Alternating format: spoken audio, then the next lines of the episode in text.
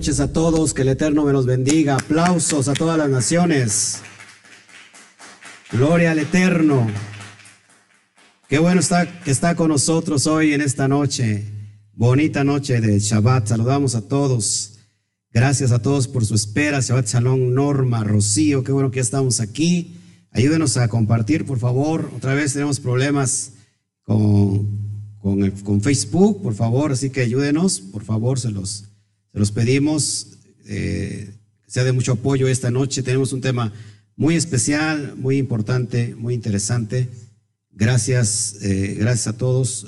Shabbat Shalom, Luis Pérez, desde, Santo Domingo, si no mal recuerdo. Gracias, gracias, gracias a todos. Déjenme compartir aquí, por favor, antes de que se me, se me, se me pase, por favor. Mientras saludamos a todos. Entonces, si nos puedan ayudar eh, anunciando que estamos en, en vivo, desde YouTube, por favor, en Facebook, porque no, ahora sí que eh, no tenemos entrada a, a, Facebook. Permítame tantito, por favor, se lo, lo pido. Ok. Gracias a todos por su espera. Estamos hoy eh, esperando ver este tema tan importante, salúdeme por favor, cheque por favor el audio, si es tan amable, para seguir, para que vayamos avanzando. Shabbat Shalom, Sixto Moreno, Gloria al Eterno, Alexandra, Shabbat Shalom para todos desde New Jersey. Gracias. ¿Qué tal está el clima allá en New Jersey? Yamel Pizzi, Shabbat Shalom, Pastor Oscar. Eh, gracias. Eh, ¿De dónde creo que nos escribe Yamel Pizzi, creo que está desde Europa. Bueno, pues estamos muy contentos hoy. El tema que, que vamos a tratar en esta bonita noche es el tema de la emuná, de la fe, desde la perspectiva hebrea. Si nos puede checar el audio, amada esposa, ¿todo bien? Por favor, que, que sea claro, conciso. Estamos transmitiendo desde, desde México, desde el estado de Veracruz, desde la zona central del estado de Veracruz aquí en México, en el país, este hermoso país, México, y estamos ubicados en el Valle de Orizaba. Les saluda el pastor Oscar Jiménez González de esta Quejilá, Jiménez, Jiménez Gles de esta Quejilá. Es un gusto tenerlo realmente en casa eh, y espero que nos pasemos hoy una hermosa noche de estudio, porque para eso se hicieron las noches de Shabbat, para estudiar nosotros empezamos a guardar el Shabbat desde la caída del sol, desde el ocaso del sol. Le damos la bienvenida a este día tan especial, tan hermoso, tan precioso como es el Shabbat. Así que eh, lo guardamos desde el atardecer, desde el ocaso del viernes, literal, hasta el ocaso del, sábado. Es así como se guardan los días en, nuestra cultura eh, hebrea y gracias al Eterno hoy estamos todos muy contentos. Shabbat Shalom, Luis, Luz María, perdón, Shabbat Shalom. Gracias a todos. Hace un frío, no sé si igual que hace ocho días. La verdad es que no sé si, si igual o más, pero estamos muy, pero muy, muy contentos. así que, por favor, si nos pueden ayudar a compartir, se los agradecería yo mucho. Creo que no estamos en Facebook, ¿verdad? No salió otra vez en Facebook. Vamos a arreglar eso. Yo no sé qué es lo que está pasando, pero le vamos a encontrar este, le vamos a encontrar ahí el, ¿cómo se llama? El, meollo del asunto. Vamos a, vamos a ver cómo podemos hacerle para que ya esté también en, en Facebook. Ok, bueno. El Eterno, el Eterno nos guíe ahora y bueno, pues saludos a todos. Vamos a darle con, todo. Pastor, tengo una pregunta. Adelante, Alexander. Bueno, todavía no empezamos con el tema, pero a ver, adelante. Hoy estamos como que más sueltos, como que más, este, es un tema muy bonito que vamos a tratar, sobre todo para los nuevecitos, para los que apenas están comenzando en la cuestión de las raíces hebreas. Es un tema bien importante, muchos ya conocen el contexto, el concepto, pero no todos, así que es importante. Sí, adelante con, con la pregunta, este, Alexandra. Mar, Mar, Macarlupo, Macarlupo. Adelante con la pregunta antes de que iniciemos. Saludamos a todos. Qué bueno que nos está viendo literalmente. Repito, estamos desde el Valle de Orizaba, un valle profético con la montaña más alta en todo, en todo el país. La montaña más alta es el Pico de Orizaba y creo que también una de las más altas en todo Latinoamérica. Así que, bueno, gloria al Eterno. Desde aquí estamos llevando la transmisión a todas las naciones. Bendito sea el Eterno. Adelante con la pregunta, Alexandra, por favor. Y ya para iniciar, para meternos de lleno con este hermoso tema, que es la fe desde la perspectiva hebrea. Jessica Hernández, Salón, Jessy. Qué bueno que ya estamos ahí todos contentos, muy felices.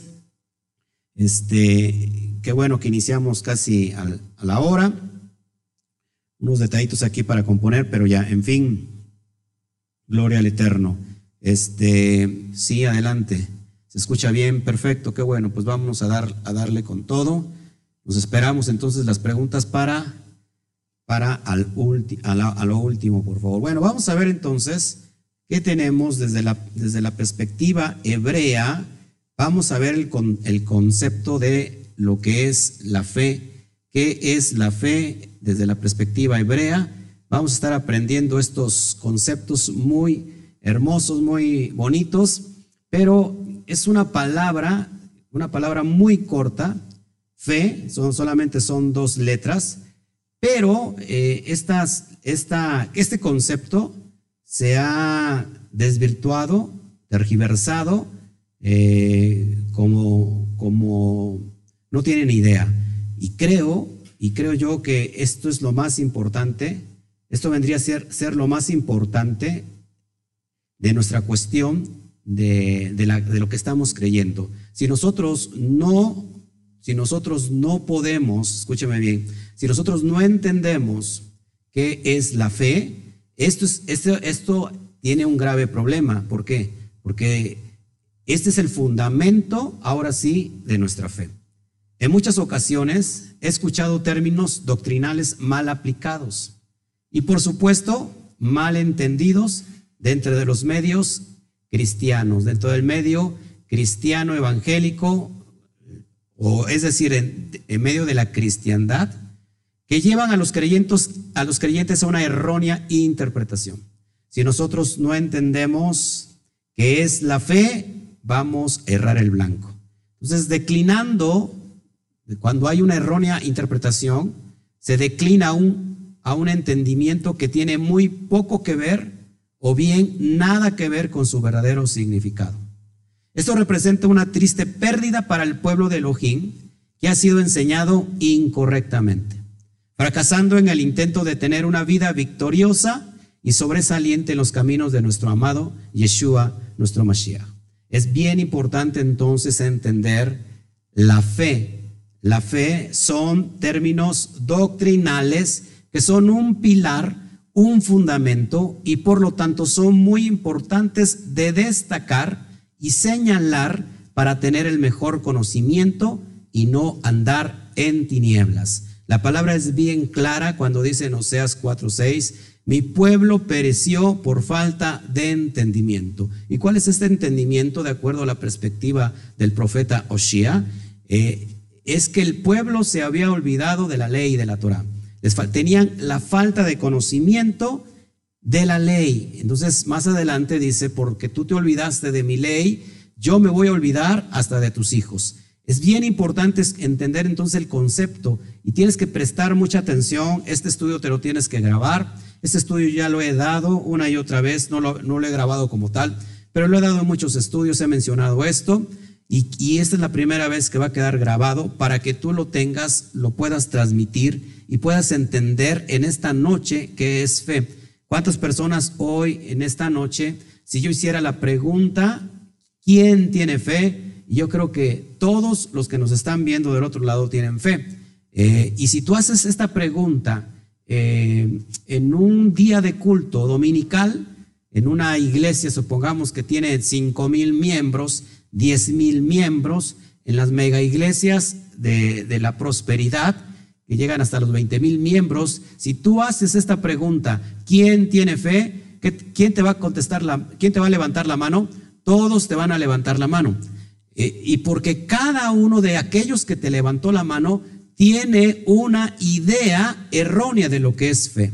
Entonces, hoy nos vamos a enfocar a este término conocido por muchos, pero entendidos, pero muy, pero, pero muy pocos entendidos. Entonces, la fe, ¿qué es la fe desde la perspectiva hebrea? Así como está en pantalla, se escribe fe. Eh, la fe en el hebreo es emuná. Emuná, eso es lo que quiere, es lo que significa en hebreo. Emuná, y así se escribe, sus letras que ahorita lo vamos a estudiar en la pictografía, en, el hebreo original y vamos a, a ir a sus raíces para que nosotros podamos entender bien, cosas bien, bien interesantes, ¿ok? Bien interesantes. Entonces, eh, te animo a que sigas con este estudio. La verdad es que es bien importante. Entonces vamos a introducirnos a lo que es la fe. Para empezar, yo, yo quiero abrir hoy un poquito la charla, la plática. Y si nosotros, ¿qué definimos como por fe? O sea, tenemos entendido que la fe es la certeza de lo que se espera, la convicción de lo que no se ve. Y, todos aquí de alguna manera tienen un concepto de fe. Lejos del término bíblico, que lo, eso lo vemos en Hebreos, en Hebreos capítulo 11, eh, vemos la cuestión de la fe, pero es bien importante saber qué es la fe. Y entonces para eso tenemos que ir a su raíz etimológica. Si tú quieres conocer el contexto de una palabra, tienes que ir a la raíz etimológica. Y, ahí vamos a poder entender qué significa fe desde su raíz. Porque aquí nos interesa mucho conocer cuál es el contexto original, no del pastor, no del roe, no del maestro, de la maestra, no de cualquier persona, de cualquier denominación, de cualquier iglesia. No, nosotros, si queremos saber la raíz de una palabra, su etimología, tenemos que ir completamente a su raíz. ¿Todos están de acuerdo conmigo? Es bien importante. ¿Por qué es bien importante eh, conocer la raíz? ¿Qué ves, ¿Qué ves ahí en pantalla? Lo que tú estás viendo es un árbol que simplemente, a, simple vista, tú puedes definir eh, que lo que ves en pantalla simplemente es un árbol. Un árbol que está ahí, eh, muy bonito, que está viviendo ahí muy, muy bonito, con sus, con sus bellas hojas, bellas ramas, en, en un ambiente bien bonito donde el cielo está azul, está lleno de pasto, muy bonito, pero, pero lo que tú ves simplemente es el árbol. ¿Qué es lo que nos hace falta ver? Lo que está dentro de, o lo que sustenta ese árbol. Entonces, lo que no se ve, sustenta lo que se ve. Nosotros podemos ver en la otra imagen algo muy natural, un árbol, pero jamás vemos la raíz que está sustentando a ese árbol. Y, muchas, y, muchas veces es más grande la raíz que el mismo árbol en sí. Por eso es bien importante que cada palabra es como un árbol. Si queremos conocer su etimología, tenemos que ir a la raíz, a la profundidad, para entender qué es su etimología. ¿Ok? Siempre es de suma importancia conocer la raíz de la palabra o término que vamos a estudiar. Conocer su raíz es profundizar en su verdadero contexto y significado. Es conocer lo que a simple, simple vista no se ve, pero que tiene una mayor relevancia porque nos llevará a conocer su esencia. Una raíz, en pocas palabras, es aquella que sustenta al árbol o la planta aunque ésta no se pueda ver. La raíz sustenta lo que se ve. Usted mira el árbol, pero no ve su raíz. Sin embargo, su raíz es su esencia. Su raíz es su esencia. Su raíz es su esencia, porque a través de ella la planta mama los nutrientes de la tierra. ese árbol que vemos de naranjas, eh, de, de, lo que tú te quieras imaginar, está siendo sustentado por la savia donde, que, esas raíces la está alimentando. Y esta, estas raíces a su vez está, está eh, mamando todos los nutrientes de la tierra. Entonces nunca vamos a conocer la esencia de una verdad si no conocemos su raíz. Nunca conoceremos la verdad si esta no es revelada por su intrínseca esencia contextual, por su genética y su ADN. Lo voy a repetir, esto está impresionante. Nunca vamos a conocer la esencia de una verdad si no conocemos su raíz. Nunca conoceremos la verdad si ésta no es revelada por su intrínseca esencia contextual, por su genética y por su ADN. Dice la palabra y conocerás la verdad y la verdad nos hará libres. Hoy en esta, en esta bonita, bonita noche vamos hoy a hacer, a traer nuestra pala, nuestro pico y vamos a profundizar y escarbar con las herramientas necesarias para que la raíz de la palabra fe quede expuesta a la luz de la verdad. Y para esto es necesario tomar una pala y pico, que es el idioma original con que la palabra de Elohim fue escrita. Con cuál, es, cuál será la, la pala y el pico que nos va a indicar para poder ver lo que está adentro, para ver la raíz, pues es el hebreo. Y sobre todo eh, transmitir, transmitida letra por letra, línea por línea, renglón por renglón, por un Elohim supremo y absoluto, nuestro Abacadosh. El Elohim de Abraham, de Isaac y de Jacob. Y basado sobre las propias palabras del Mesías. Mateo 5, 17, 18 dice, yo no he venido a abrogar la ley o los profetas, no he venido a abrogar la ley, sino he venido a cumplir. Entonces, ¿estás listo para, para este viaje? ¿Estás listo para meternos a, este viaje que es bien importante? Amén. Entonces, ven conmigo para que, para que tú tomes nota. La verdad es un estudio muy corto, pero la verdad es que es un estudio bien profundo y, es necesario entenderlo a la, luz de la Torah. ¿Ok? Bueno, entonces eh, vamos a definir el contexto de lo que es fe lo que tú ves en, la pantalla, fe en hebreo es emuná, así como lo estás viendo. Fe en hebreo es emuná. Y emuná significa confianza, fidelidad, lealtad, firmeza. En pocas palabras, obediencia. Obediencia. Eso es lo que significa en hebreo emuná.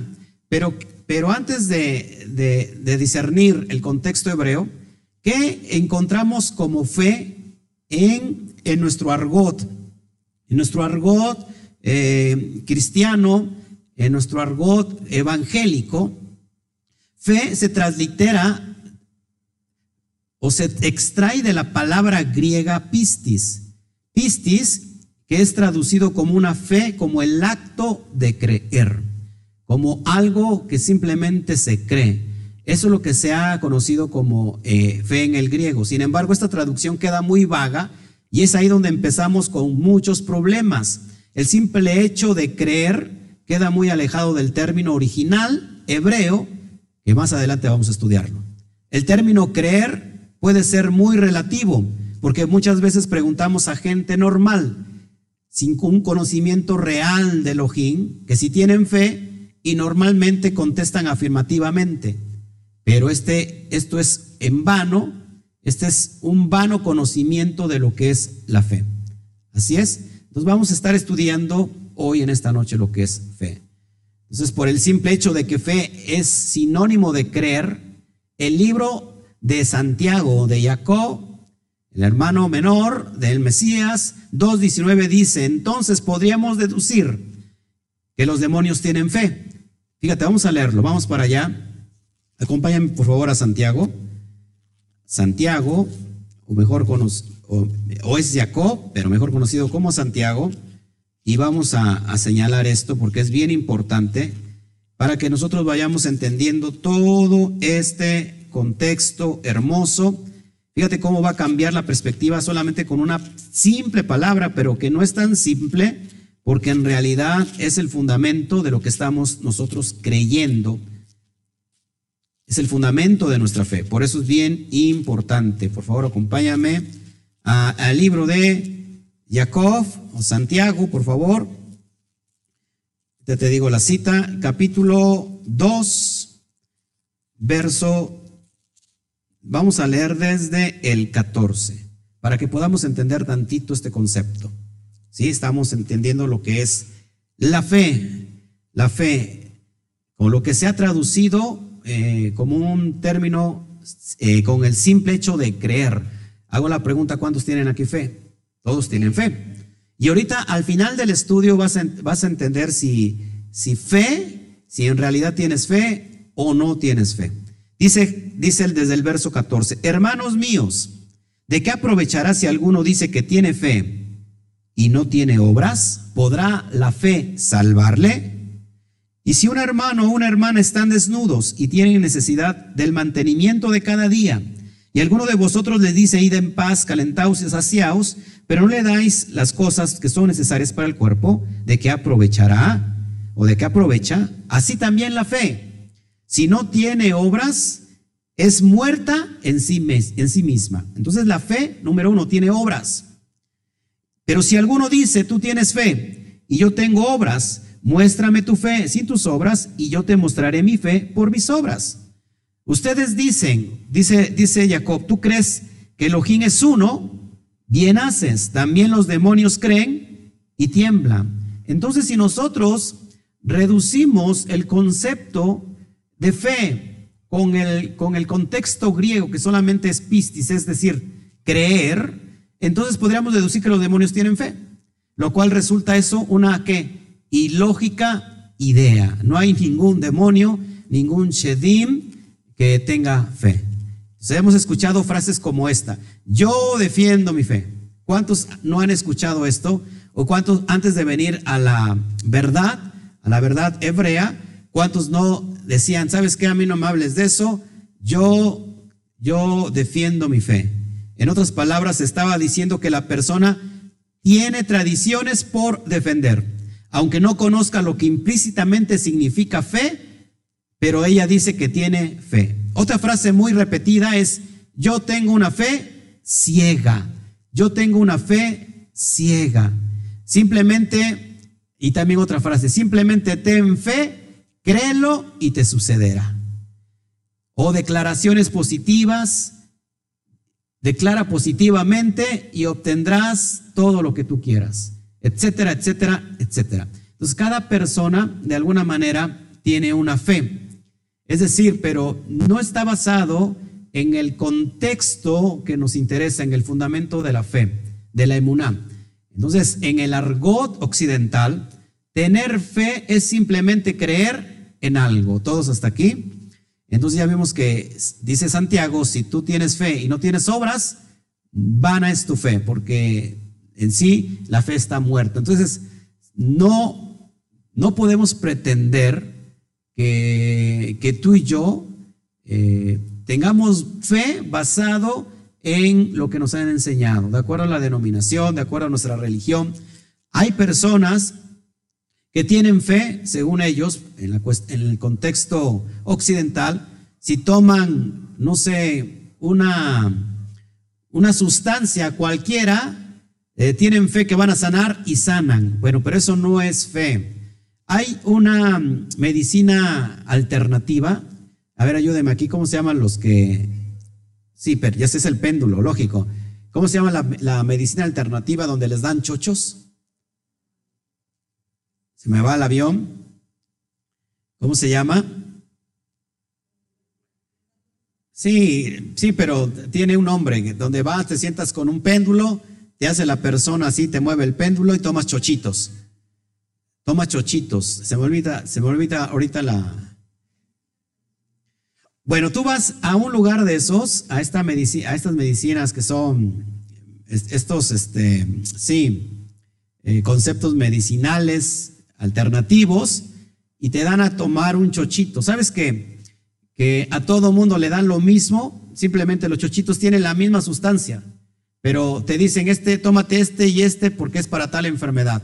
Y muchas personas depositan su fe en esos frasquitos, en esos chochitos, que todos saben a, a- alcohol. Yo algún día cuando estaba yo pequeño los probé, saben como alcohol. Y el chiste que tú te curas porque creíste que ese producto te iba a sanar. A eso se le conoce como un placebo. El placebo es que tú crees en algo y es lo que tú crees lo que te viene a acontecer. Pero eso no es fe. Pues este concepto de fe, de, de deséalo y lo vas a recibir, de créelo y lo vas a recibir, se está enseñando en muchas iglesias como una doctrina idealista. ¿Cuántos no, no pasamos por eso? ¿Cuántos tienen fe de que van a recibir un, coche? Y todo el mundo levanta la mano y, y bueno, ahí está el coche, aunque sea un coche de paletas, pero ahí está el coche de paletas. Pero realmente esto está alejado del verdadero propósito que el Eterno instituyó a su verdadera quejilá. Fe, esto no es fe. Esto en el contexto hebreo no es fe. Y es verdad que nuestro Padre nos quiere prosperar, bendecir y llenarnos de abundancia, pero jamás dará provisión si tú no tienes visión. Medicina home- homeopática. Ya me dieron aquí este, el, el 20. Medicina homeopática. Tú vas a, a la medicina homeopática, para empezar te mueven un péndulo para adivinarte cosas, y los que no, de todos modos, todos los chochitos, es un placebo. Un placebo es algo que tú crees exactamente tiene lo mismo. Si te van a tomar agua, cualquier sustancia, tú depositas tu fe y vas a recibir. Pero eso no es fe. Entonces, desgraciadamente se ha hecho creer que fe es como algo mágico. Es decir, pida usted y se cumplirá. Pida usted su deseo y se cumplirá. Esa es una costumbre pagana de origen greco-romano helenista. Esto es algo que no tiene que ver nada con el Adón, con nuestro rabí Yeshua HaMashiach, que instauró la Torah y se la dio a todos sus discípulos para entenderla. Ahora sí, ya que entendemos qué es lo que no es fe, fe o lo que es lo que no es fe, vamos a entender ahora qué es lo que sí es tener fe. Todos aquí, para que vayamos entendiendo. Déjeme ver el, este, el chat. Ok, ahorita, ahorita contesto las preguntas. Saludos, Shabbat, Jafet Scott, Shabbat Shalom. Gloria al Eterno, Shabbat Shalom, José Gómez, Consuelo González, Shabbat Shalom. Qué bueno que ya nos están viendo. Gracias, gracias por tus saludos desde New Jersey. José Gómez Barrios, Shabbat Shalom. Desde Barranquilla, Colombia, un fuerte aplauso. A Barranquilla, Nicaragua.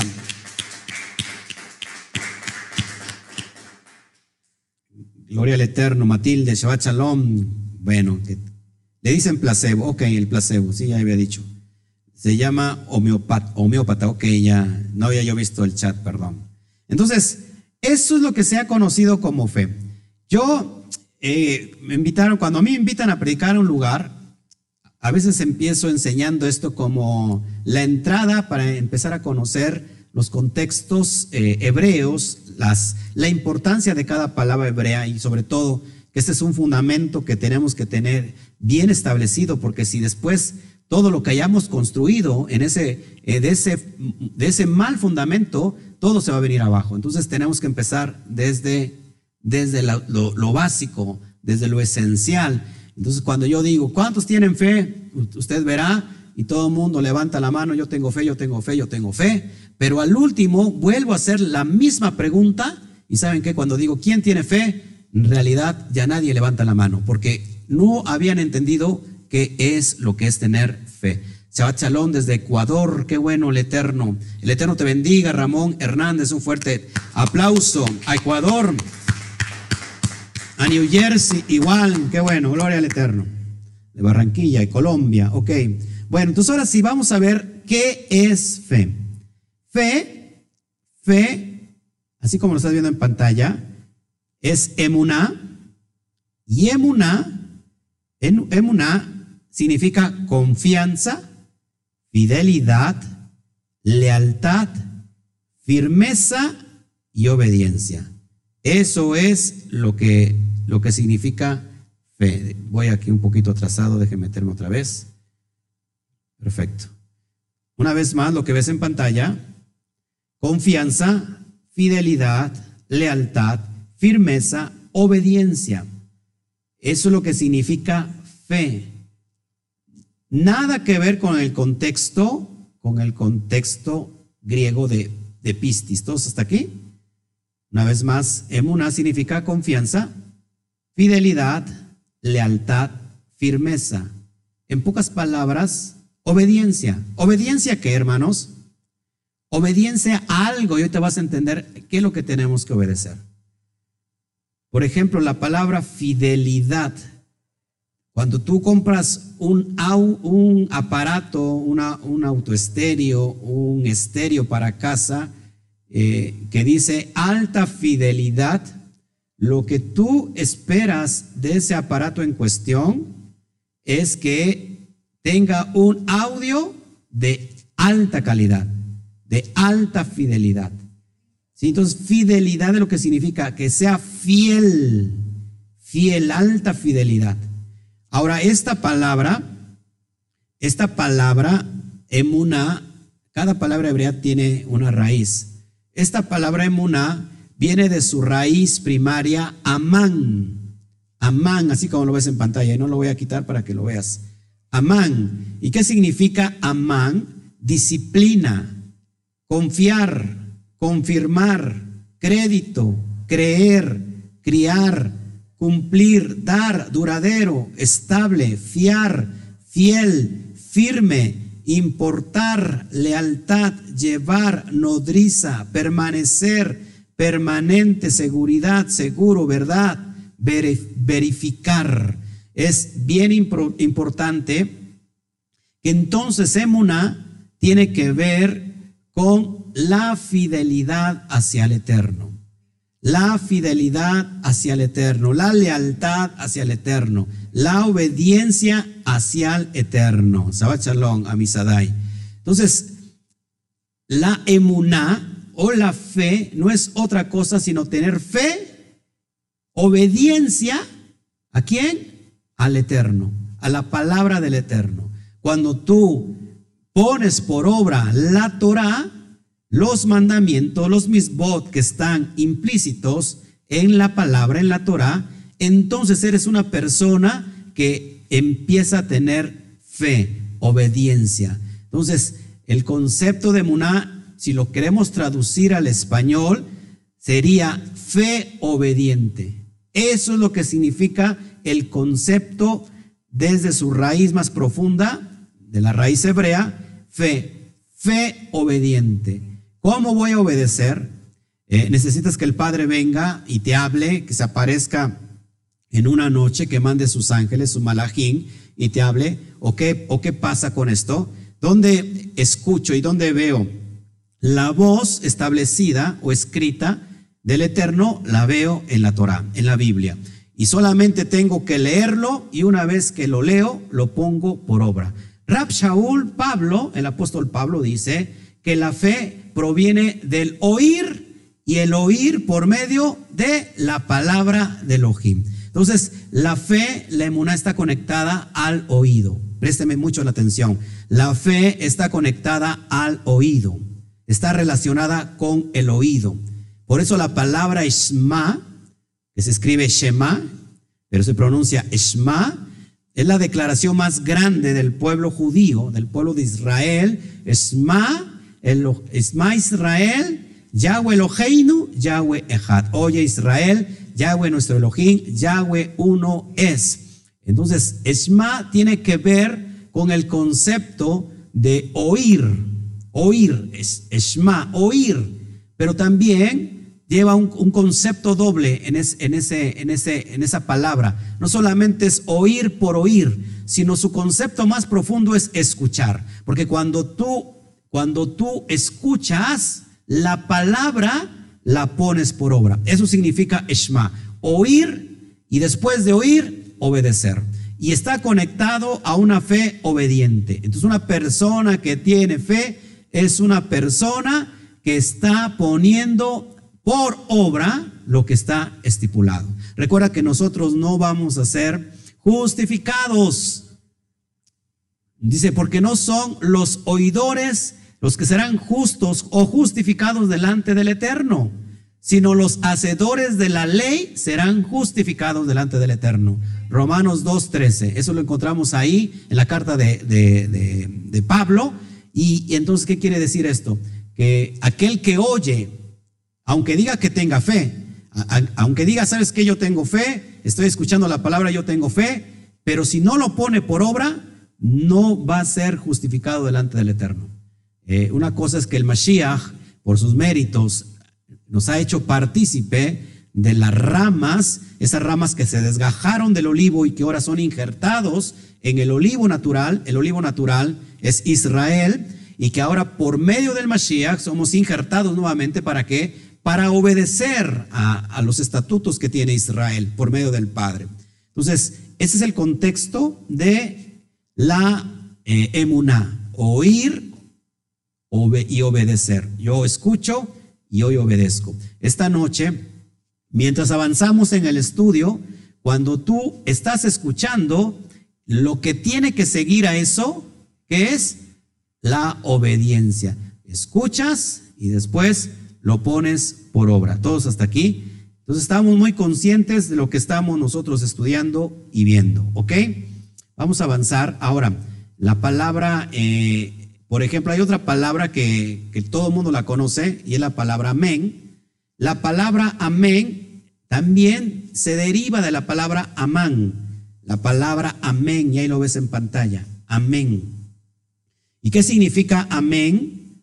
Verdad, seguro, fidelidad, verdaderamente. Eso es lo que significa amén. Verdad, seguro, fidelidad, verdaderamente. Cada vez que una palabra dice amén, está declarando públicamente que aquello que está escuchando es verdadero y lo está poniendo por obra. Entonces, tengan mucho cuidado. Hay muchos hermanos que dicen, es que no es amén, es omein, o es, eh, este, eh, eh, ¿qué más? Este, ¿Sí pusieron algo? Omein, no sé, muchas palabras. En el, en el original hebreo está escrito de acuerdo a las nikuts. Ahí tienes la letra este, Aleph, que tiene la nikut para que suene, se vocalice como A, y la, y la men que tiene en medio la letra men tiene dos puntitos que suena nikut para que suene como E. Entonces, amén. Entonces, esa es la verdad que no ha cambiado. Perdón, es la palabra que no ha cambiado. Entonces, amén está conectado eh, directamente con emuná. Entonces, fidelidad, podríamos decir que es algo fiel a la verdad. Y curiosamente, y digo curiosamente porque no hay nada curioso en, este, en, la palabra del Eterno, curiosamente también tenemos otra palabra, si tú la, la pongo ahí, que es conocida como verdad. Emet, ¿y qué crees? Se extrae directamente también, viene de este contexto de, la raíz que te estoy enseñando, Amán. Entonces, em, Emet, que significa verdad. Emet significa verdad. Y esta palabra, Emet, eh, está, eh, inicia con la primera letra del alefato hebreo, que es el Aleph, y termina con la última letra del alefato hebreo. Pero la, letra intermedia es la letra men y es exactamente la letra intermedia de todo el alefato hebreo. Tenemos en el alefato hebreo 22 letras, ¿sí? La primera es la alef y la última es la taf. Y lo que viene, eh, lo que, la letra que está eh, intermedia, exactamente la letra men, que también es la letra intermedia en el alefato hebreo. ¿Qué significa entonces que la verdad es que la verdad es toda la palabra. Conocerán la verdad y la verdad los hará libres. Salmo 119, 160. Dice así, Salmo 119, 160, apúntalo. para que entiendas qué es la verdad. Salmo 119, 160 dice, porque la suma de tu palabra es la verdad. Es verdad. Entonces, ¿qué, qué es la verdad? Toda la palabra. Entonces, cuando nosotros eh, en realidad, hermanos, queremos decir, tenemos fe, es que estamos cumpliendo todo lo que está escrito. Todos hasta aquí. Es muy importante todo esto que estamos viendo. Es algo básico, pero créeme que es algo bien, bien importante. Amén. Entonces, si hoy en esta noche dijera yo, ¿quién tiene fe? Yo creo que si estamos en un público homogéneo, eh, imagínate que estoy en un público donde me invitaron a una, a una iglesia cristiana y estoy dando esta clase, esta charla, y hago la misma pregunta que hice al inicio, ¿quién tiene fe? Y créame que entonces no creo que habría alguno que estuviera levantando la mano. ¿Por qué? No porque sea una persona mala, no porque sean personas malas, no, sino que ignoraron durante mucho tiempo lo que es la fe en el contexto hebreo. Cuando nosotros decimos tenemos fe, es que estamos siendo obedientes siendo fieles a lo que estableció el Eterno. Todos hasta aquí. Por eso es bien importante entender todos estos conceptos hermosos, proféticos, que nos van a dar vida. Entonces, eso es lo que es la fe, la emuná, desde el contexto hebreo. ¿A ustedes qué le interesa más? ¿Lo que enseñe dicho, dicho maestro, dicho pastor? lo que diga su vecino, lo que diga su tío, lo que diga sus vecinos, ¿qué le interesa más?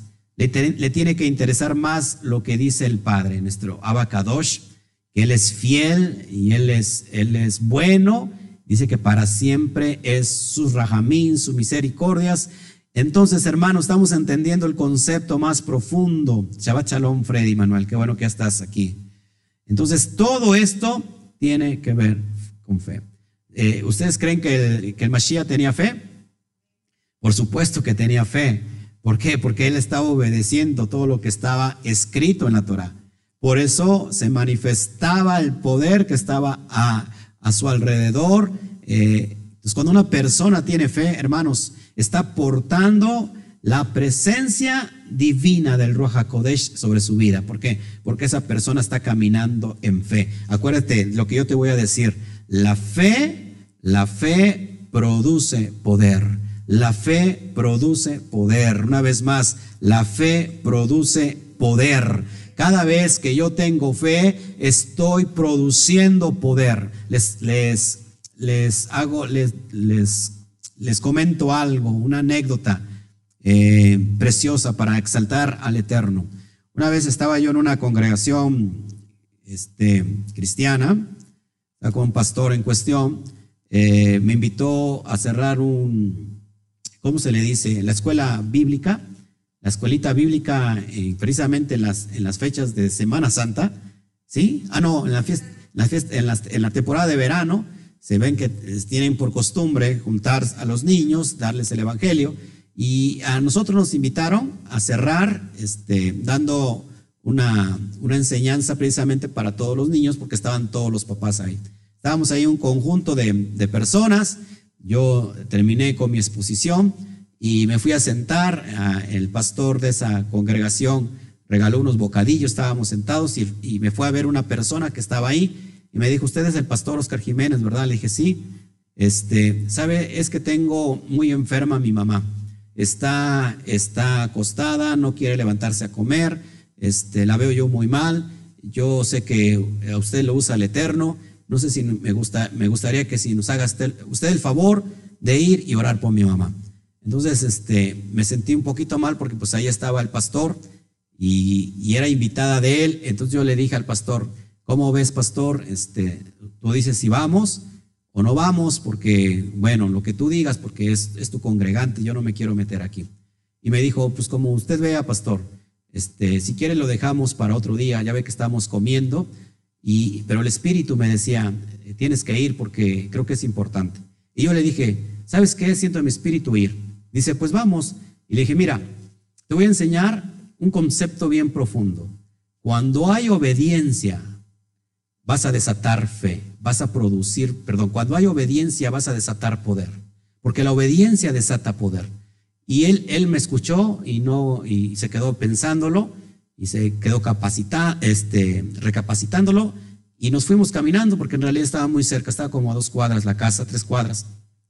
Cuando llegamos vemos una, una señora postrada en cama, una persona que estaba endemoniada y, y cuando yo la vi, este, supe por medio del, del Ruach lo que estaba aconteciendo en su vida. Había un espíritu de suicidio que la estaba llevando al borde de la muerte, no quería comer, había un espíritu de depresión, de opresión, eh, había un, espíritu de brujería sobre ella.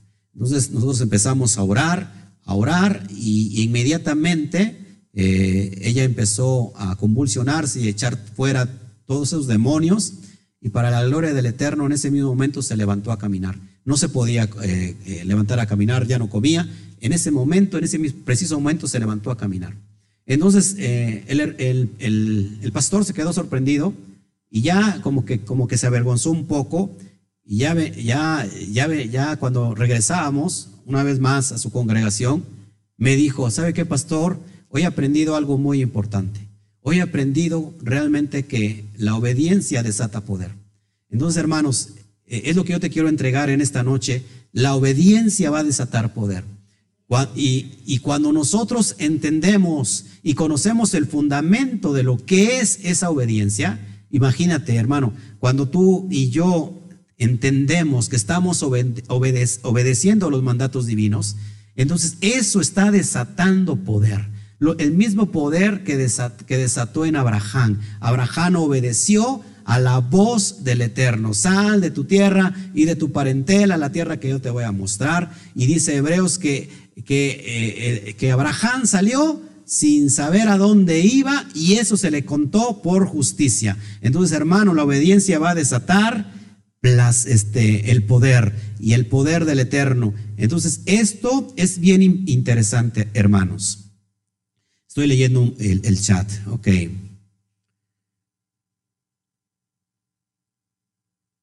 Dice, Él nos impuso su fe. Es, bueno, el, Mesías nos enseñó cómo obedecer los misbot. Él vino y nos enseña y, nos y, estableció cómo obedecer los mandamientos. ¿Por qué? Porque acuérdate que había sobre los 613 mandamientos totales, había más de 6 mil mandamientos sobre la propia Torah. Eso se le conoce como las obras de la ley, los mandamientos de los hombres. Entonces, eh, todo el mundo decía cómo se tenía que hacer tal y cual cosa. Hasta que vino nuestro rabí, Yeshua, nos enseñó la Torah, nos, nos, nos, ¿cómo se llama? Nos, nos, nos, así nos instruyó cómo se tendría que obedecer tal y tal mandamiento, no basado en las obras rabínicas. Y entonces nosotros hemos aprendido del rabí cómo llevar a cabo esos mandamientos. Eso es lo que dejó implementado en nuestros corazones el rabí por medio del Ruach HaKodesh y entonces hoy se cumple eh, la promesa, la, profecía de Jeremías, capítulo 31, verso 31, dice 31 al 33, he aquí yo haré nuevo pacto con la casa de eh, Israel y con la casa de Judá. ¿Y cuál va a ser este nuevo pacto? Este es el nuevo pacto, dice que pondré Daré mi ley en su mente y las escribiré en su corazón. ¿Para qué es esta cuestión? Para obedecer todo lo que está escrito. Entonces, el, Mesías vino a obedecer completamente la ley y si nosotros somos sus discípulos, ¿qué es lo que, que tiene que acontecer? Pues nosotros tenemos que estar obedeciendo como Él obedeció. Amén. Bueno, seguimos un poco adelante. Vamos, quiero, este, mostrarte algo. Vamos a, abrir esto, eh, ¿cómo se llama? En la pictografía hebrea, eh, la pictografía hebrea, vamos a ver qué es emuna. Amén. Sí, Armando, amén. Es poderosa la palabra de nuestra Bacadosh. Y más cuando somos obedientes. Sí, amén. Ok. Mira, te traigo ahí un regalo. Este es bien importante que nosotros entendamos todo lo que te estoy enseñando.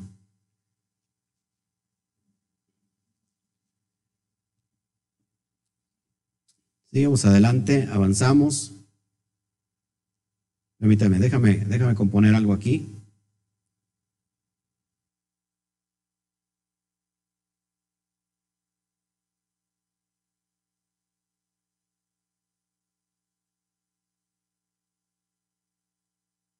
Ok, estamos ya. Mira lo que te voy a enseñar. Es bien, es bien hermoso estos contextos. Vamos a, a ver en la pictografía hebrea la palabra emuná, para que puedas entender, ahora sí todavía más profundo todavía, no solamente estamos yendo a las raíces,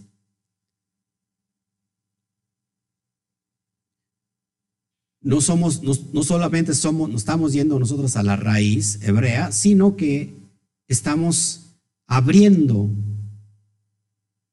ese contexto de Muná. Porque acuérdate, acuérdate que,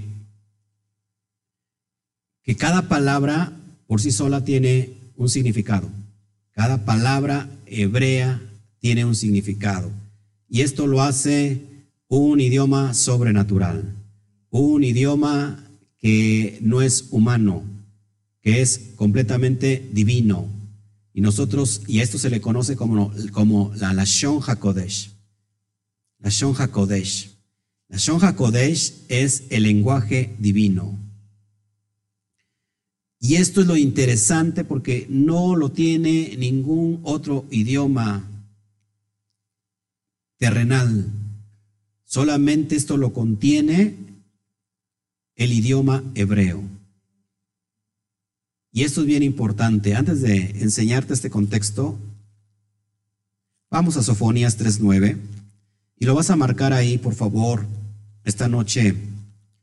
Yo siento eh, que el Eterno te va a abrir el entendimiento, te va a llevar a otra dimensión y que esta noche te va a enseñar la verdadera fe.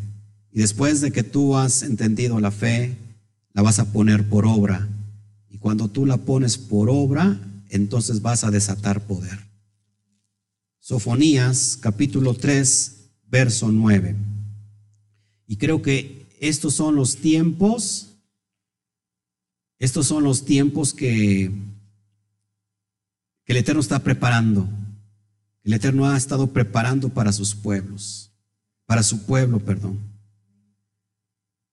Mira cómo dice, esto es hermoso. En aquel tiempo devolveré yo a los pueblos. Subraya por favor pueblos. Eso no traigo en pantalla, pero me está viniendo ahorita mi ruaj. Dice, en aquel tiempo devolveré yo a los pueblos. La palabra pueblos es goín. Goín. Si me estás siguiendo ahí con tu, espero que me estés siguiendo ahí con tu Torah, porque todos, esta noche es una noche de estudio tienes que estar con tu Torah a la mano.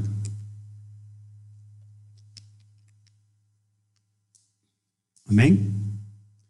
Entonces, en aquel tiempo devolveré yo a los pueblos, a los goín, y la palabra goín significa gentiles, gentiles, naciones, pueblos. Si lo leo desde, esta perspectiva, podría decir así, en aquel tiempo devolveré yo a los, a los gentiles pureza de labios si puedes subrayar, por favor, pureza de labios. Pureza de labios es la Shon HaKodesh.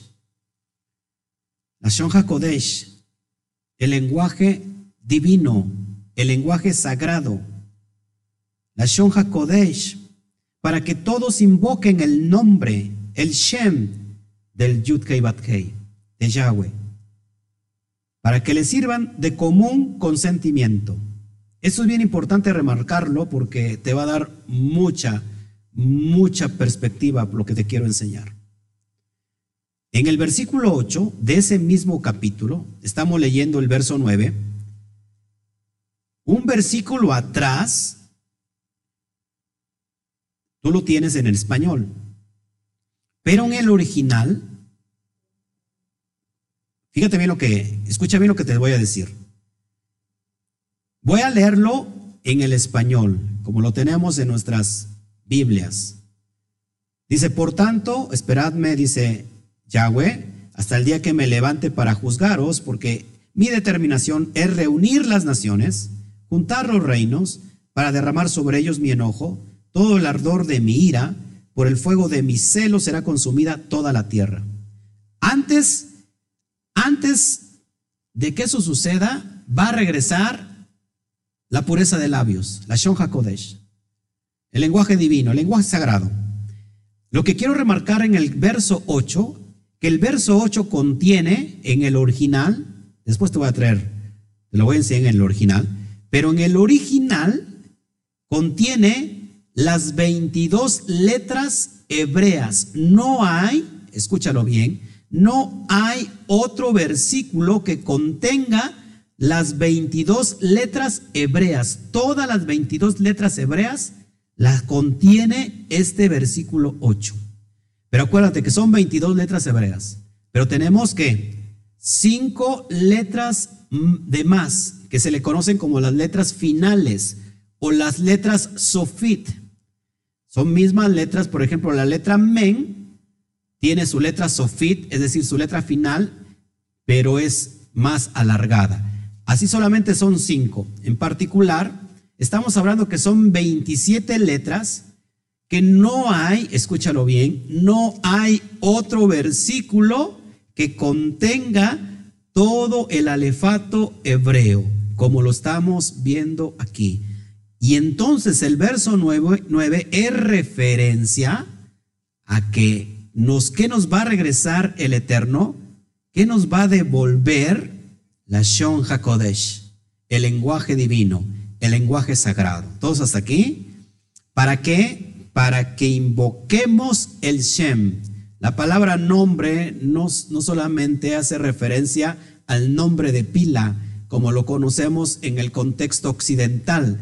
La palabra nombre en hebreo es Shem, y Shem hace referencia a la persona misma, a la fama misma, a la personalidad esa persona. Entonces, no solamente que vamos a conocer su nombre, eh, sino vamos a conocer su persona. ¿Te das cuenta? Y dice en aquel tiempo, en aquel tiempo se hace referencia a los tiempos finales. Hermanos, hoy estamos viviendo los tiempos finales. Estamos entendiendo toda su palabra, estamos entendiendo toda, todo el contexto desde la perspectiva hebrea. No sé si estás conmigo. Entonces, Ahora el Padre nos, no solamente nos está regresando la pureza de labios, sino que estamos yendo a, desde la entrega de la Torah en Sinaí, cómo se entregaron las tablas con el idioma hebreo, pero no con el idioma hebreo que conocemos hoy modernizado.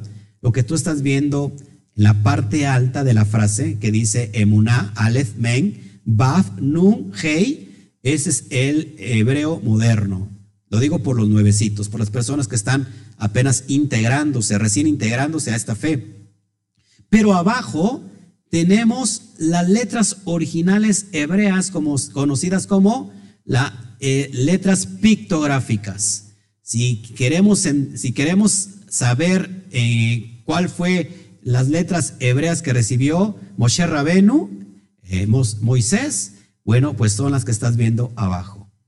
Eso es la belleza, la preciosa belleza de la Lashon HaKodesh, del lenguaje divino. Entonces, vamos a, descubrir esto hoy en esta noche. Entonces, la palabra que tú estás viendo arriba es Emuna, Aleph, Men, Baf, Nun, Hei.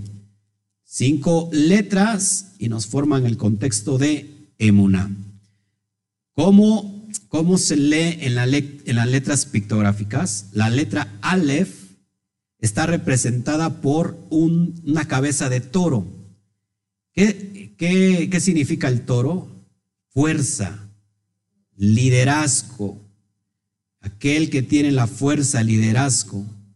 Entonces, la letra Aleph es la número uno y hace referencia al Todopoderoso, al Elohim, al líder que pastorea, ¿sí? al Todopoderoso, al Supremo. A es lo que hace referencia. Le sigue la men. ¿Qué significa la men? La, la men es, la pictografía es, son surcos como de agua, y efectivamente eso es. significa aguas, caos, tiene que ver también con la Torah. Con la Torah, con, ¿por qué? Porque acuérdate que el concepto de agua eh, es, es hace, alusión a la misma palabra.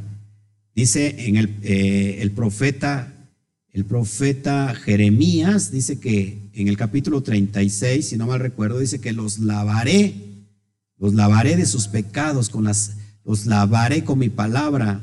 Eh, entonces hace referencia a la Torah. Entonces, aguas caos significa también aguas de la Torah. Pero también la letra men hace eh, alusión a multitud de personas. Muchas aguas significa multitud de personas. los, los, conceptos que nosotros estamos estudiando, por ejemplo, en, el libro de Revelaciones, Apocalipsis, acuérdate que el, el, cuando dice muchas aguas o se sentó sobre las aguas, eh, la bestia se sentó sobre las aguas, está refiriendo sobre las naciones. Eh, pero ¿qué crees? También la letra men significa vida. Vida. ¿Por qué vida? Porque después del caos, ¿qué trajo el Eterno? Vida.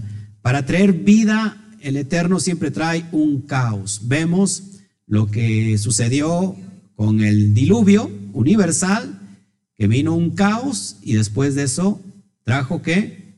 Vida. La letra men tiene el valor 40. Tiene el valor numérico 40. ¿Cuántos días duró el diluvio? 40 días y 40 noches. Es decir, que la letra men está conectado también con vida. Ya estamos viendo muchos conceptos para que puedas tú conectar. Seguimos con la letra bab. La letra bab eh, Tú ves ahí el dibujito de, un esperma y en realidad eso es lo que significa, perdón, estoy leyendo la NUM. La letra Bab, ves el dibujito de como de una I griega, pero en realidad es, una, es un clavo o una estaca. Y hace referencia el clavo, la estaca, para unir dos cosas. Esto, esto se usaba para unir las tiendas cuando acampaban en el desierto y cada tienda estaba unida con otra, con un tipo de estaca como una horquilla. Esa es la letra Bab, clavo y estaca. ¿Cuánto vale la letra Bab? Vale seis. Seis hace referencia al hombre, al hombre. ¿Por qué hace referencia al hombre? Porque en el sexto día el Eterno creó al hombre y al séptimo reposó de toda su obra. ¿Sí? Ya llevas Tres conceptos bien poderosos. Y ahorita me vas a ayudar a armar este concepto que en realidad tiene, tiene muchos significados en la pictografía hebrea, pero que todos te llevan a una misma cosa. Todos te llevan y te conectan a una misma cosa. Luego le sigue la letra num. La letra num es un esperma ahora sí. Es un esperma, así como como este, yo lo que me pregunto, yo lo que me pregunto, ¿cómo Moshe?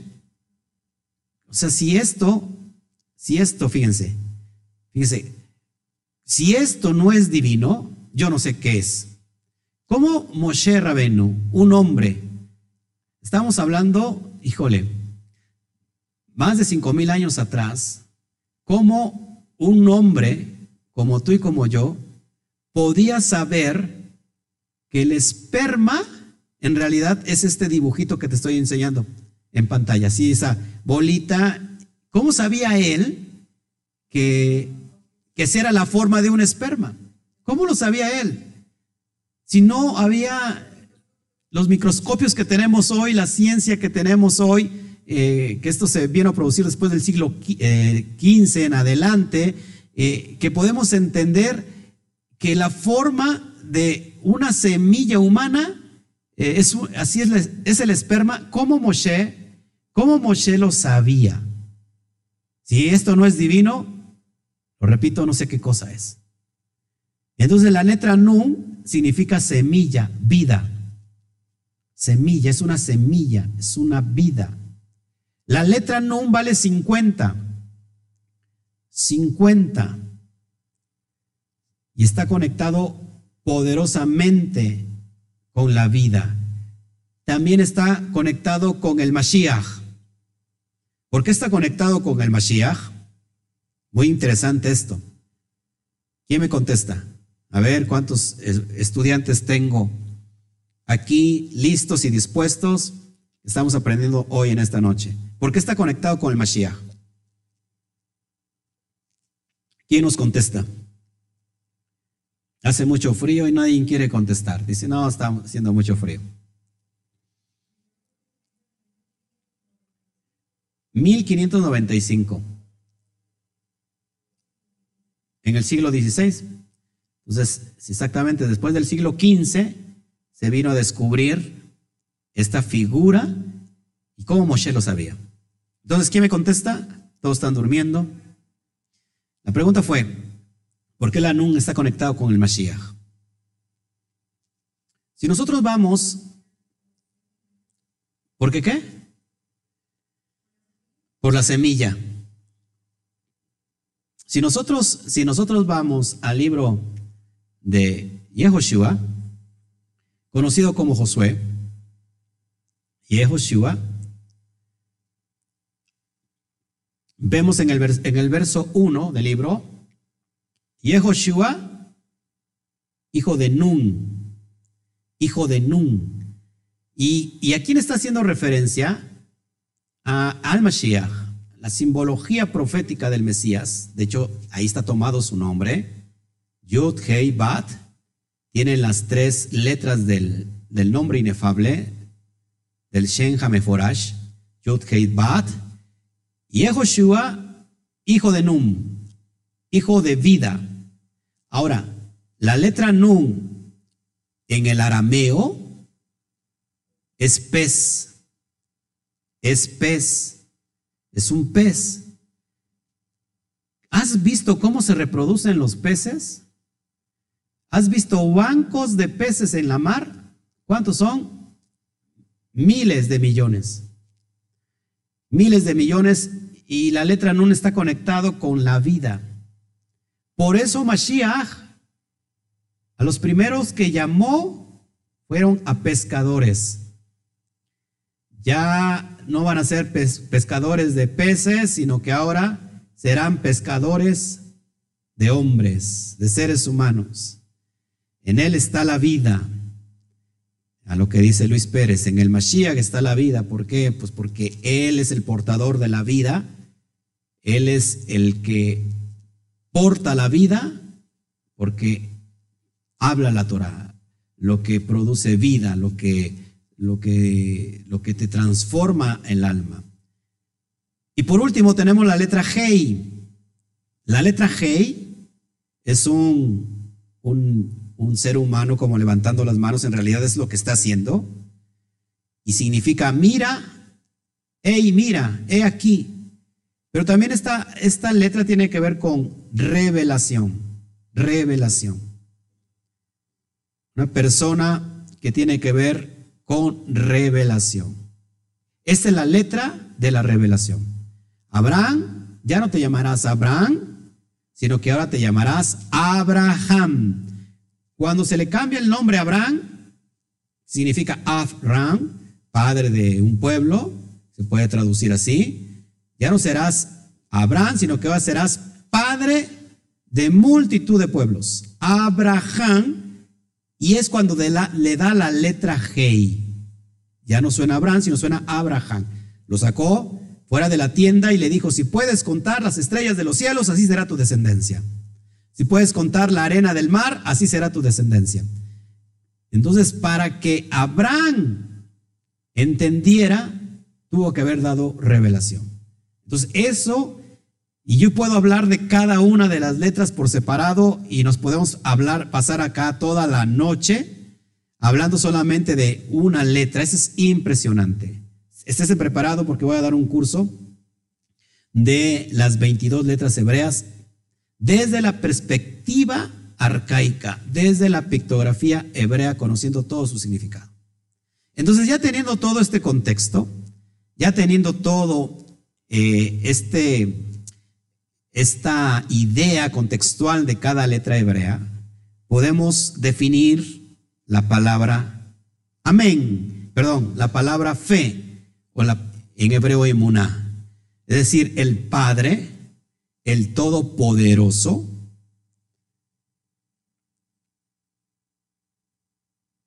da sus aguas de la Torah a muchas naciones, la une a su semilla, la une a su semilla para dar revelación, para dar revelación. Es una persona que tiene fe, es una persona que ha tenido revelación de quién es el Padre, de qué es su palabra y que en esa palabra tenemos vida. Amén. Si lo leemos ahora al revés, fíjese cómo dice, la revelación de la vida unida a las aguas de la Torah del Todopoderoso. La revelación de la vida está unida a las aguas de la Torah dadas por el Todopoderoso, por el líder.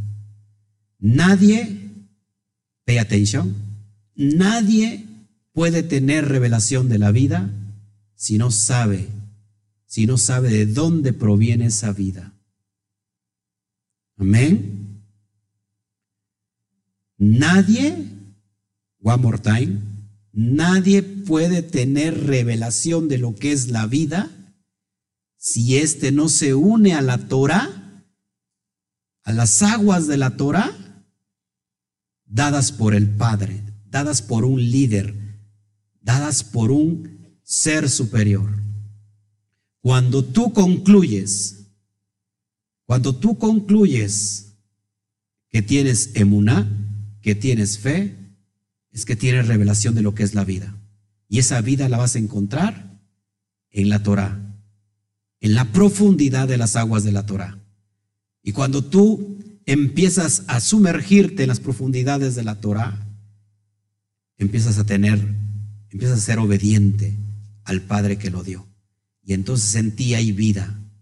Espero que esta noche, espero que esta noche, estas letras, estas cinco letras hebreas, ah, traigan poder de revelación a tu vida, a tu vida. Que esta noche, que este estudio tan corto que hemos estudiado hoy, venga a tu vida y traiga poder de revelación y tu vida va a ser diferente. En esta palabra de Muná vimos tres cuestiones que tienen que ver con los hombres, con la humanidad. La letra Men, que hace, referencia a muchas multitudes de gentes. La letra Bad, que hace referencia al hombre. Y la letra Hei, que es el mismo hombre, trayendo revelación.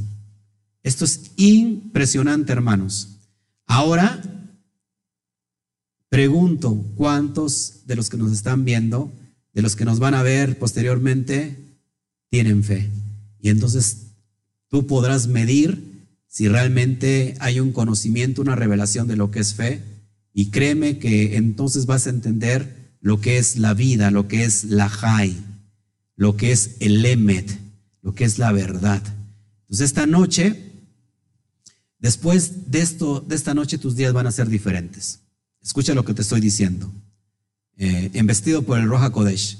Después de esta noche tus días van a ser diferentes porque has aprendido que el poder radica en la acción de obedecer. En otras palabras, la obediencia desata el poder. Esta noche es muy importante y, este, y te va a llevar a otra dimensión. Sí, voy a revisar el chat. Hicieron una pregunta al principio. Ok.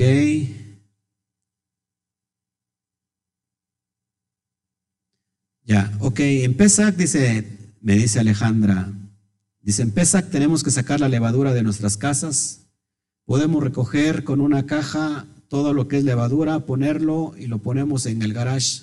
Podemos. Claro, la idea que, esto es, es simbólico, la, en realidad, este, lo que hay que sacar de nuestra vida, ¿a qué hace referencia la levadura? Número uno, el pecado. Levadura está conectado con el pecado. Levadura está conectado con las falsas doctrinas. Levadura está conectada directamente al ego de la persona. Una persona que tiene una persona que tiene pecado es una persona egocéntrica, egoísta. ¿Por qué? Porque se inflama, se, sí es la palabra, ¿no? Se esponja. Porque la levadura hace que que el pan se esponje. Entonces, lo primero que tenemos que sacar de nuestra vida, y no solamente en Pesach, sino es referencia a Pesach, por supuesto, de sacar de nuestra vida todo lo que es pecado, todas las falsas doctrinas, todas las malas enseñanzas, de hacer, sacar de nuestra vida el ego, el egoísmo, para que nosotros seamos humildes de corazón. Y por supuesto, simbólicamente, todo lo que contenga levadura de nuestras casas, pues hay que sacarlo. Lo podemos, lo podemos poner en un lado específico, separado, eh, pero lógico, eso es referencia a lo que nosotros estamos ya haciendo dentro de nosotros vida, en nuestra, en nuestra vida misma. Amén. Espero haberte contestado. A ver, ¿qué más tengo aquí? No sé si haya más preguntas. Eh, gracias, Luis, por tu comentario. La honra es para el Eterno. Ya está Alejandra Brito. Gloria al Eterno. Levantada Alejandra Brito. El Eterno tiene propósitos para tu vida. ¿Qué les ha parecido este estudio, hermanos? Coméntenos antes de irnos. Yo sé que esta noche va a ser una noche especial, lo estoy sintiendo muy fuerte en el espíritu, en el ruach, y el Eterno te va, esto es lo que quería entregarte en esta noche, siento yo fuerte en mi espíritu decírtelo, que después de esta noche, todo lo que escuches, que está basado en la Torah, lo que tiene que pasar en tu vida es que traer una obediencia. Si, la Torah te manda guardar Shabbat, guarda Shabbat. Si la Torah te manda guardar las Muadín, Kadosh, las fiestas Kadosh santas, guarda todas las fiestas santas. Si la, si la Torah te manda eh, tener una dieta según el Levítico 11, tienes que consumir lo que está establecido como algo kosher, algo kasher, algo que es apto para el consumo. Y lo que no es, este kosher, kasher, tenemos que hacerlo a un lado porque simplemente lo dice la Torá y porque el Padre quiere que así sea. Cuando el Padre manda una orden, lo que está esperando que el Hijo venga y la obedezca. Entonces dice, dice la Torá en, en Hebreos 11 que sin fe, sin emuná, es imposible agradarle al Padre. Y que todo aquel que se acerca a Él tiene que creer que le hay y que Él es galardonador de todos aquellos que le buscan. Entonces, cuando tú obedeces, tienes emuná, puedes acercarte al Padre porque Él, él tú le estás agradando al Padre con la obediencia. Amén. Eh, puedes estar luchando. Sí, hay, hay ciertas áreas de nuestra vida que podemos luchar, que tenemos contienda, pero si tú te enfocas a obedecer, vas a dar al blanco. Y de eso se trata todo esto, dar al blanco.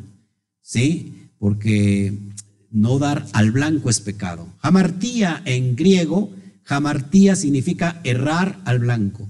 Pecado en griego es jamartía. Jamartía es errar al blanco. Entonces, ¿qué, qué es lo contrario? Pues la emuná, porque cuando tienes emuná estás obedeciendo. ¿Y cuál es el propósito? Dar al blanco, porque eres obediente. Amén. Bueno, pues eso es lo que quería entregarles en esta noche. Gracias por tus, tus comentarios, Yamel. Gloria al Eterno. Que, que, lo pongan por obra todos, todos, por favor. Que todos estemos, eh, amor, estamos pasivos con lo que creemos. Pero créeme que la fe no es pasiva, la fe se acciona. La fe no es pasiva, la fe se acciona. La emuná se acciona, es obediente, se activa. Cada vez que yo escucho algo, ¡pum!, lo pongo por obra. No tardo en obedecerlo, lo tengo que llegar a cumplir y eso va a desatar poder en tu vida. Así como ese comentario que yo, esa experiencia que yo tuve, que el Padre me enseña siempre en experiencia, Ponlo por obra y vas a ver cómo los cielos se van a abrir para tu vida. Cielos abiertos para tu vida y eh, serán sobre tu vida las verajot, la verajá que viene directamente de los shamaín, la bendición que viene directamente de los cielos, dada por el Padre. Así que eso es lo que te quería entregar en esta noche. Pues me dio mucho gusto estar contigo. El día de mañana tenemos una enseñanza poderosa este, nos metemos a la parashá número 20. 20 tiene que ver con la letra Kaf. La letra Kaf tiene que ver con, con unción, con mano abierta, con recibir. Entonces te, espero para el día de mañana con la parashá 20, eh, Tetzabé. que significa y ordenarás. Y entonces el Eterno va a hablar a tu vida como para qué es lo que tenemos que hacer para ordenar toda nuestra vida delante de Él. Mañana te espero. Espero en la mañana poder transmitir y en la tarde seguro estamos con la parashá, así que no te pierdas el día de mañana, acuérdate, todos aquellos que no tienen dónde congregarse, pues lo hacemos virtualmente directamente en este canal. Gracias al Eterno por, por, su vida, gracias que está siguiendo los estudios eh, y que puedas ir a otra dimensión tal y como nosotros estamos yendo a diferentes dimensiones. Vamos a terminar orando, ¿qué te parece? Vamos a orar. Abacadosh, te doy a ti toda la gloria. Gracias porque nos has enseñado en esta noche la importancia de la emuná, de la fe, de la obediencia. Te pido, Padre, por todos los que nos están viendo en la pantalla, al otro lado de la pantalla. Esas personas, Padre, conoces sus corazones. Alguien, alguno de ellos, era necesario que escuchara hoy esta palabra. Esta palabra que va a producir vida, que va a producir poder en aquel que la pone por obra. Te pido, Padre, por todos aquellos que están batallando en ciertas áreas de su vida, aquellos que, que tienen peleas continuas, internas en su Neshama, en su alma. Te pido, Padre, que, que sean sacadas de ahí en esta misma noche. Que tu, que tu yud, que la letra yud sea extendida para extraer aquel que todavía está en pozos de oscuridad que en esta noche puedan ser liberados, liberados con poder y con autoridad.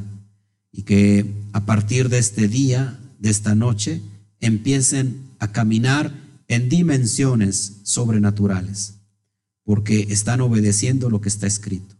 Te damos a ti toda la gloria, Padre, por, tu enseñanza, por tu estudio, por la emuná, por la fe que estás implantando en todos nosotros que te estamos siguiendo, en todos los Bene Israel, en toda la casa de Efraín, que está esparcido entre todas las naciones, Padre, y que están obedeciendo al llamado, a la voz del pastor que estás llamando, Padre, desde los cuatro puntos cardinales de la tierra. Así que te damos toda la gloria y toda la honra y toda la alabanza.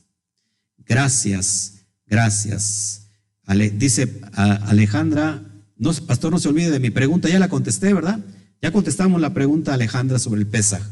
Eh, a lo mejor no pusiste atención, pero ya, ya lo, ya lo, este, ya lo puse. ¿Ok? Bueno, sin más ni más, en esta noche, en esta bonita noche de Shabbat, eh, te dejamos por este momento. El día de mañana estamos conectando en vivo.